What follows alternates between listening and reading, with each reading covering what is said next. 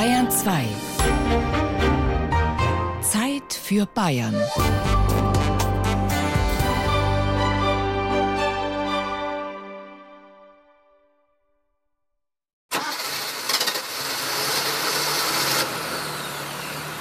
Die Reise beginnt mitten in Bayern, in Eichstätt. Wenige Kilometer vom geografischen Mittelpunkt des Freistaats entfernt startet Gustl. Gustl ist ein Oldtimer, dessen Vita im Jahr 1982 als Krankenwagen beim Katastrophenschutz im Chiemgau begann, bevor er zum bajuwarischen Expeditionsmobil wurde. Unter der Haube tuckern 77 PS. Der Motor sieht aus, als wäre er noch von Hand für die Ewigkeit gebaut worden. Genau das richtige Fahrzeug für einen Roadtrip durch den Freistaat, auf der Suche nach einem Kulturgut, das man nicht unbedingt in Bayern vermuten würde. Gitarrenverstärker. Oder Amps, wie Gitarristen sagen. Denn was nur Experten wissen, mit die besten Röhrenverstärker, die Rockmusik erst so richtig gut klingen lassen, wurden und werden von Tüftlern in Altbayern, Schwaben und Franken gebaut weiß-blaue Rock'n'Roll-Maschinen. Cool Bavaria. Die erste Etappe führt von Eichstätt nach Westen. Durch die Hügel des Altmühltals geht es. Dann zieht die Donauebene vorbei. Wir passieren Neuburg und Donauwörth. Nach entspannten anderthalb Stunden kommt Gustl in Oettingen an. Genauer an einem alten Bürgerhaus mitten in der Altstadt. Dort wartet schon Adrian Sotschnik mit einem Kaffee und mit einer Elektrogitarre und vor allem vielen Verstärkern in einer kleinen schalldichten Kammer, die nur einen einzigen Zweck hat. Verstärker testen und natürlich auch mal selber ein bisschen nudeln. Das muss auch sein. Hier kann ich die Verstärker umschalten. Das ist hier eine große Schaltbox. Und hier kann ich die Lautsprecherboxen umschalten. Probieren wir mal, ja.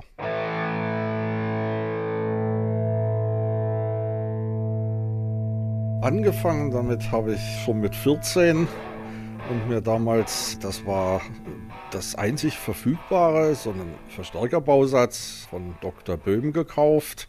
War ein Transistorverstärker, immerhin 100 Watt. Und ja, so fing es an, dass da dann Töne rauskamen. Das muss, ich denke, es war 68. Adrian Sotschnik ist ein Bastler und Tüftler. In seiner Werkstatt in Oettingen sieht es aus wie im Lager eines großen Elektronikgeschäftes. Bis zur Decke türmen sich Schränke, in denen er Kabel und Kondensatoren hortet, Widerstände und Röhren. Sein Geld verdient er hauptsächlich mit Messgeräten, zum Beispiel für die Luft- und Raumfahrtindustrie, also mit modernster Hightech.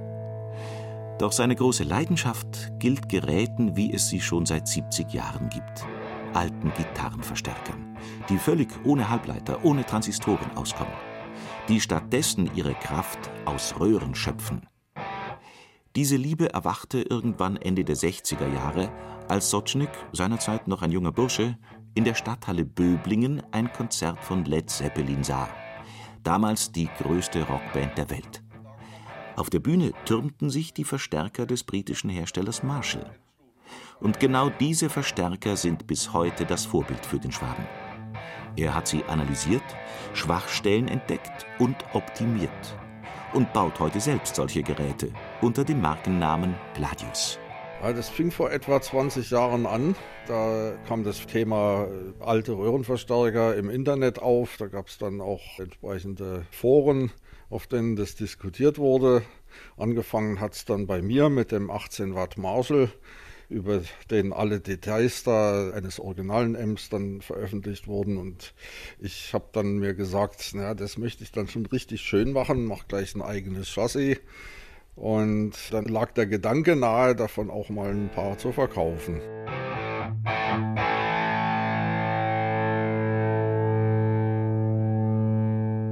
Von dem Gedanken, das möglichst hundertprozentig authentisch eins zu eins zu klonen, äh, bin ich sehr schnell abgekommen. Weil letztlich geht es darum, dass die Amps richtig gut klingen und das liefern, was man im Ohr hat von den alten Aufnahmen. Und da lag es dann näher, auch ein paar neue Sachen einzubauen, wie zum Beispiel eine Schaltung, um auch bei niedrigerer Lautstärke einen vernünftigen Ton und mit Verzerrung dann rauszukriegen, was bei den alten Ems naturgemäß nicht so ganz geht. Denn die waren ohrenbetäubend laut. Nicht umsonst sind viele der Musiker, die in den 60er und 70er Jahren zu Stars wurden, heute nahezu taub. Das liegt an einer Besonderheit der Röhrenverstärker. Denn richtig gut, sagen Gitarristen, klingen die Amps nur, wenn die Röhren in die sogenannte Sättigung gefahren werden, also volle Leistung bringen. Zu Zeiten von Bands wie Deep Purple oder Led Zeppelin bedeutete das, Lautstärke auf Stufe 10 drehen, ohne Rücksicht auf Verluste und Gehör. Heute aber können Fachleute Verstärker bauen, die den vollen Röhrenklang auch bei sozialverträglicher Lautstärke liefern. Tüftler wie Adrian Sotschnik aus Oettingen oder Bernhard Schröter im oberbayerischen Kirchseon, der nächsten Etappe unserer Reise. Machen wir mal an. So, jetzt ist er scharf praktisch und dann steckt man ihn mal ein. So, und äh, ich stelle mal gleich so einen mittleren Crunch-Sound ein am besten, dass du mal merkst, was der da so kann. Ja. Ist das in Ordnung oder soll ich lauter oder leiser? Na, das passt.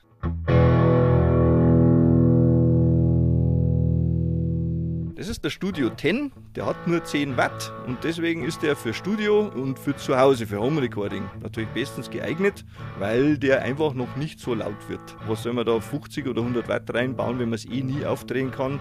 Studio braucht man das nicht und zu Hause schon gleich dreimal nicht, das ist der Nachbar nicht hören. Verstärker besteht erst einmal im Grunde aus einem Chassis, das kann aus Alu sein oder Stahlblech zum Beispiel und das trägt die ganze Elektronik. Drumherum ist ja dann das Holzgehäuse, eigentlich immer Holz, was dann das ganze Gerät ausmacht. Aber im Verstärker Chassis, da sind Transformatoren drin, Netztransformator, der Ausgangsübertrager, also ist auch ein Transformator, der ist extrem wichtig für den Sound, wie der klingt. Und da ist eine kleine Trägerplatine drin, wo ich praktisch eine Punkt-zu-Punkt-Verdrahtung mache. Und die werden dann über kurzen Weg mit Röhrensockeln verbunden für Vor- und Endstufenröhren. Da haben wir noch Buchsen drin, Klinkenbuchsen sind das alles. Und naja, der Pottis haben wir natürlich, um einen Sound einzustellen, Verzerrung, Klang, Lautstärke. Ich bin im Radio- und Fernsehbetrieb aufgewachsen. Papa war Radio- und Fernsehtechniker. Da habe ich dann schon sehr jung angefangen mit Lötkolben, irgendwas umbaut und rumgebastelt. Mit 14 bin ich zur E-Gitarre gekommen und da war es natürlich ganz klar, wenn man löten kann und das Ding verzerrt nicht richtig, dann macht man das Ding auf und so ist es langsam losgegangen. So, also das war 1981 ungefähr. Seit da baue ich eigentlich irgendwas rum an Verstärkern und kam dann einmal der erste Marshall. Der musste natürlich frisiert werden, umgebaut werden und aus den Amps, das ist ganz natürlich gewachsen, sind dann die eigenen entstanden. Bernhard Schröters Firma Schröter Amplification ist wie Adrian Sotschniks Unternehmen Gladius ein Ein-Mann-Betrieb. Den Keller des elterlichen Wohnhauses in Kirchseon hat der langhaarige Rockmusikfan zu seiner Werkstatt umgebaut. Doch um überhaupt bis zur Werkbank zu kommen, muss man sich als Besucher fast schon zwischen Verstärkertürmen durchschlängeln. Gleich am Eingang türmen sich Amps von Kunden, die Reparaturen und Wartungsarbeiten in Auftrag gegeben haben. Dahinter stehen aufgereiht neue Verstärker mit dem Logo von Schröters Firma. Ich bin ausgebucht. Bis nächstes Jahr März baue ich eigene Ems. Baue ich nur eigene Ems, ich kann keine Reparaturen machen. Ich mache nur noch die, die ich jetzt da habe.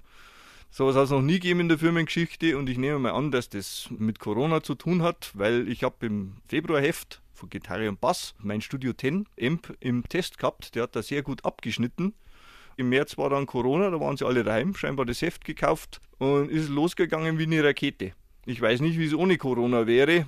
Nach so einem Test kommt immer so eine Welle, dass einige Bestellungen kommen und das ebbt dann auch wieder ab. Aber so eine hohe, das war noch nie der Fall. Schröter vermutet, dass viele Musiker und Hobbygitarristen die Zeit ohne Auftritte und im Homeoffice nutzen, um sich kleinere Verstärker zuzulegen, mit denen man keine Konflikte mit den Nachbarn auslöst. Dafür gäbe es natürlich auch billigere Verstärker. So kostet ein Übungsamp aus Fernost ab ca. 100 Euro. Die Preise für Schröters Verstärker beginnen dagegen bei etwa 1900 Euro. Das liege an den hochwertigen Bauteilen und der aufwendigen Handarbeit, made in Bavaria, sagt Bernhard Schröter. Diese sei bei Kennern eben geschätzt, weshalb es gerade in der bayerischen Provinz auch so viele kleine Hersteller gebe. Vielleicht hat es mit Tradition zu tun, dass man was Nachhaltiges, Hochwertiges macht, das man auch reparieren kann. Ich komme auch aus sowas. Früher war ich bei Grundig, als es noch gegeben hat. Da ist repariert worden. Eine HiFi-Anlage oder so ein Gerät ist da gekauft worden mit dem Wissen, das Ding kann man reparieren. Wenn es mal kaputt ist, bringe ich es zum Service und dann habe ich es wieder. Und nicht, dass ich es dann wegschmeiße. Das ist eine andere Wertvorstellung einfach. So sieht es auch Adrian Sotschnik aus Oettingen dessen Gladius-Verstärker sich in ähnlichen Preisregionen bewegen wie Schröters Amps. Es steckt sehr viel Arbeit drin, es steckt auch vom Bauteilen her sehr viel Aufwand drin. Die Geheimnisse liegen tatsächlich in den Bauteilen einerseits wofür ich sehr umfangreiche Tests gemacht habe. Ich habe mir da alles, was irgendwie zu kriegen war, besorgt und in aufwendigen Tests mit einer entsprechenden Umschaltbox alles verglichen und dann am Ende optimiert. Es geht weiter mit der Verdrahtung. Auch das spielt eine wesentliche Rolle. Man kann sagen, also wenn zwei Leute den gleichen Verstärker verdrahten, jeder hat seinen individuellen Stil, da gibt es Unterschiede, die man hört. Grundsätzlich ist schon mal ein Unterschied, ob die wirklich von Hand gebaut sind und auch frei verdrahtet sind oder ob das einfach eine maschinell bestückte Leiterplatte ist. Und äh, bei den Ems mit maschinell bestückter Leiterplatte, dann waren auch die Kaufleute am Werk, die dafür gesorgt haben, dass auch die übrigen Teile wie die Transformatoren dann in die Kalkulation reinpassen. Auch Benjamin John stimmt solchen Äußerungen kopfnickend zu. Er ist noch nicht so lange im Verstärkergeschäft wie Adrian Sotschnik oder Bernhard Schröter. Doch in den drei Jahren seit der Gründung seiner Firma Rensau Amplification haben sich die Verstärker aus dem oberbayerischen Holzkirchen bereits einen guten Ruf unter Musikern erspielt. Man darf immer nicht vergessen, so ein Gitarrenverstärker, das ist ja nicht wie ein Küchenradio, was ich mir kaufe. Ich sehe mich immer zu 50 Prozent als Hersteller von elektronischen Geräten. Die anderen 50 Prozent ist mehr oder weniger Instrumentenbau. Man darf nicht vergessen, die Gitarre produziert einen Sound, aber wie der Sound dann beim Hörer ankommt, beim Musiker ankommt, das bestimmt ganz maßgeblich der Verstärker. Und deswegen fließt da mal ganz viel Kreativität mit rein, viel probieren auch dann mit dem Kunden zusammen. Eine typische Anfrage kann sein, dass der Kunde sagt, ich möchte klingen wie vielleicht ähm, der Großhersteller, wie der Großhersteller, oder er sagt, ich möchte klingen wie der Musiker oder wie der Musiker. Und dann versuchen wir darauf einzugehen. Und ja, irgendwann ist das Gerät fertig, wir spielen es zusammen ein. Und dann sagt der Musiker, gefällt mir perfekt. Oder es gibt auch, dass er sagt, ist schon gut, aber könnten wir vielleicht an dem Rad noch ein bisschen drehen, hier ein bisschen nachkorrigieren und dann machen wir das eben. Wie seine bayerischen Kollegen baut Benjamin John seine Verstärker nahezu komplett selbst. Er hat auch ein Design entwickelt, das sofort ins Auge fällt. Jeden seiner Amps ziert ein stilisiertes Wildschwein, die Rensau, nach der seine Firma benannt ist. Sie ist eine kleine Hommage an Johns bayerische Heimat. Das Unternehmen habe ich gegründet 2017 im oberbayerischen Dorf Sauerlach. Und daher kommt eigentlich äh, die Begrifflichkeit Rensau. Ne? In Sauerlach gibt es einen netten Brunnen auf dem Markt. Dort steht ein altes Wildschwein drauf. Und ja, das war die Inspiration zu dem Namen Rensau Amplification. Konkrete Vorbilder für seine Verstärker habe es nicht gegeben, sagt Benjamin John. Er wolle mit seinen Amps einfach nur guten Sound ermöglichen. Mit seiner Ein-Mann-Firma könne er ohnehin nicht gegen Branchenriesen konkurrieren.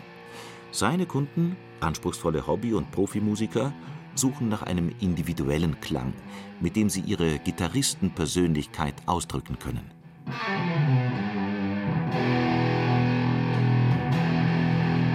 Mir ist es ganz wichtig, mich gar nicht so sehr an den Größen zu orientieren. Der Markt ist gut gesättigt mit Replikas, mit Duplikaten. Natürlich gibt es auch nach wie vor noch die großen Unternehmen, die ähm, wieder versuchen, ihre alten Verstärkermodelle nachzubauen. Deswegen versuche ich da eine ganz eigene Schiene zu fahren und einfach das zu liefern, was mir selbst als Gitarrist sehr gut gefällt und wo ich aber auch denke, dass es bei meinen Kunden gut ankommt. Ja.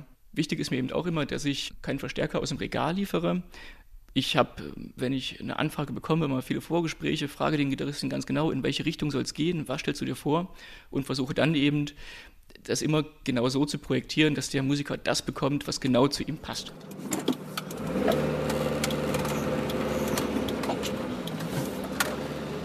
Benjamin John in Holzkirchen, Bernhard Schröter in Kirchseon, Adrian Sotschnik in Oettingen. Drei eigenbrötlerische Tüftler, die in Handarbeit am perfekten Gitarrensound basteln. Sie sind die eine Seite der Medaille. Die andere Seite sind zwei bayerische Amp-Hersteller, die in größeren Mengen produzieren und weltweit Kunden und Fans haben. Die beiden Marken Engel und Dietzel bedienen vor allem den Markt für Hardrock- und Heavy-Metal-Gitarristen. Um ihre Verstärker auszuprobieren, fahren wir nach Oberfranken in das Örtchen Treppendorf. Es geht über Dorfstraßen, vorbei an Karpfenteichen, bergauf und bergab, bis plötzlich riesige Industriehallen am Horizont auftauchen. Sie gehören aber nicht etwa zu einer Autofabrik oder einem Möbelhaus, sondern zu einem Musikhändler. Das Familienunternehmen Thomann hat sich binnen weniger Jahrzehnte von einem Ein-Mann-Betrieb zu einem global aufgestellten Weltmarktführer entwickelt, der alleine in Treppendorf 1500 Mitarbeiter beschäftigt, vor allem in seinem riesigen Logistik- und Versandzentrum, in dem der heutige Chef Hans Thomann über die Firmengeschichte immer noch staunen kann. Mein Vater hat Trompete studiert ja, und aufgrund dessen, dass er wirklich sehr gut spielen konnte, haben ihn dann diverse Musiker gefragt, hey, was würdest du kaufen oder wie würdest du das vom Blatt spielen und so. Und so hat sich dann der Verkauf überhaupt entwickelt. Das heißt 1954, was vorher war, war Wandergewerbe.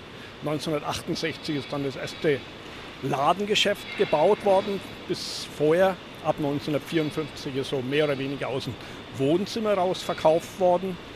Ja, und dann 1996 kam Internet dazu ja, und ist halt nach und nach gewachsen. Und das in atemberaubender Dimension, wie ein Gang durch die Lager- und Versandhallen zeigt. Nonstop rollen Kartons mit Gitarren, Posaunen, Trommeln und eben Verstärkern an uns vorbei. 1,1 Milliarden Euro wird Thomann wohl in diesem Jahr umsetzen. Wir sind jetzt hier im Versandbereich Süd das ist ein Bauabschnitt, der getätigt worden ist 2010. Wir verschicken ja derzeit bis zu 30.000 Pakete am Tag.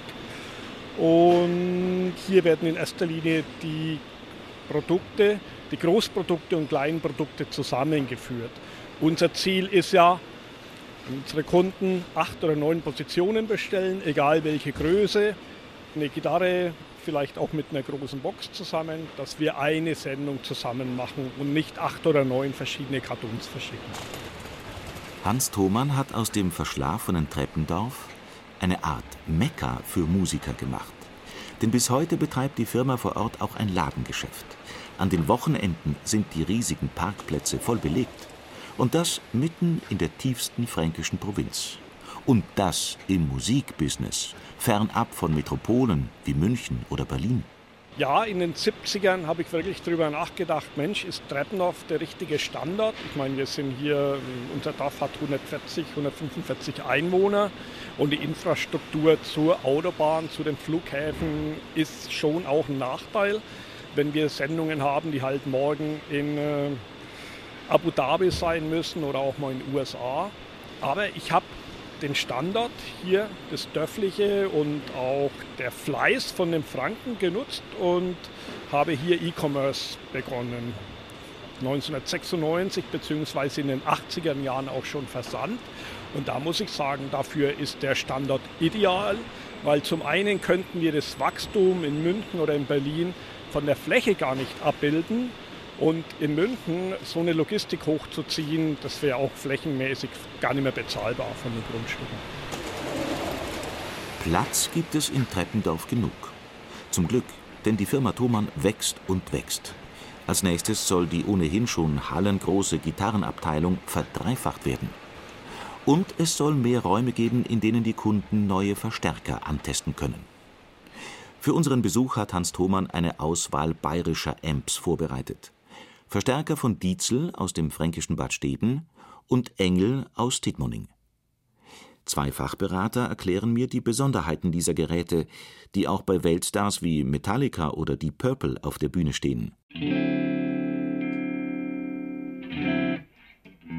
Beim Modell Powerball von Engel kommt Christian Purmann ins Schwärmen. Die Firma Engel haben wir auch schon relativ lange, also viele, viele Jahre im Programm und zeichnet sich einfach durch eine sehr, sehr gute Verarbeitungsqualität, eine unglaublich gute Robustheit aus und auch ein wahnsinnig schönes, äh, breites Spektrum, also gutes Portfolio, also breites Sortiment, was Engel auch anbietet in verschiedensten Musikrichtungen, die sie abdecken können. Vornehmlich werden Engel benutzt schon im Hardrock, im Heavy Metal Segment in den extremeren Musikrichtungen, wo dann die ganz großen Namen, sei es Steve Morse zum Beispiel, Richie Blackmore und auch sämtliche andere Gitarristen in der neueren Zeit sozusagen diese Modelle spielen.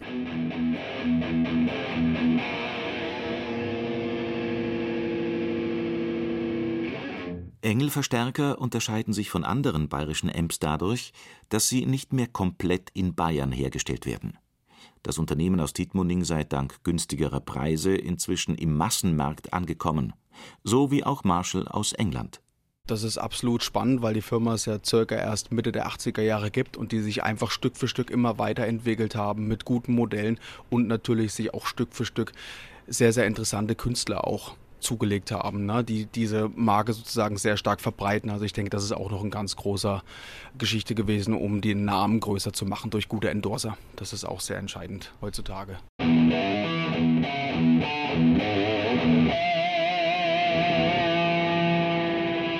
Gleich neben Christian Purmann schließt Benjamin Seidel einen Dieselverstärker an eine Lautsprecherbox an. Jetzt wird es nochmals einen Tick lauter und heftiger.